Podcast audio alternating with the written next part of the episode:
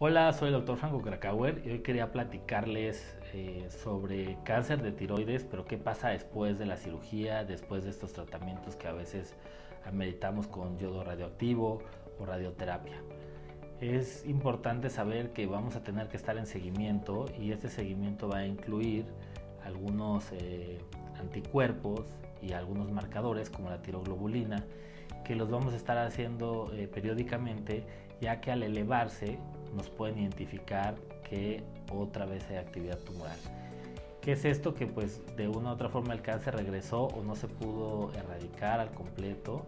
y es por eso que esto nos va, va a ser una guía para identificar hay algo raro, otra vez hay células este, tiroideas que ya no debería de haber. Y entonces cuando podemos hacer un rastreo, una tomografía, porque a veces esto, esto es como cuando el problema está empezando y no lo podemos sentir en una exploración, aparentemente todo está bien, en el cuello no hay este, nódulos o a distancia no hay algo que nos, nos alerte. Es por eso que estos eh, marcadores bioquímicos nos, este, nos sirven, los debemos de estar haciendo y también no olvidar que tenemos que tener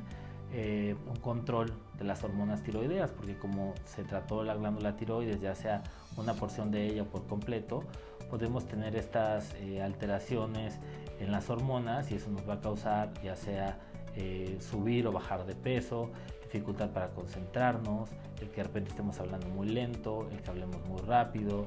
Entonces hay varias cosas que las hormonas tiroideas regulan la velocidad de nuestro metabolismo y que eh, es, es muy importante tenerlas controladas para poder estar más sanos. Te invito a leer mi libro Bendito Cáncer, donde comparto estrategias, tips y reflexiones que pueden ser la diferencia en el manejo médico, emocional y espiritual de la enfermedad.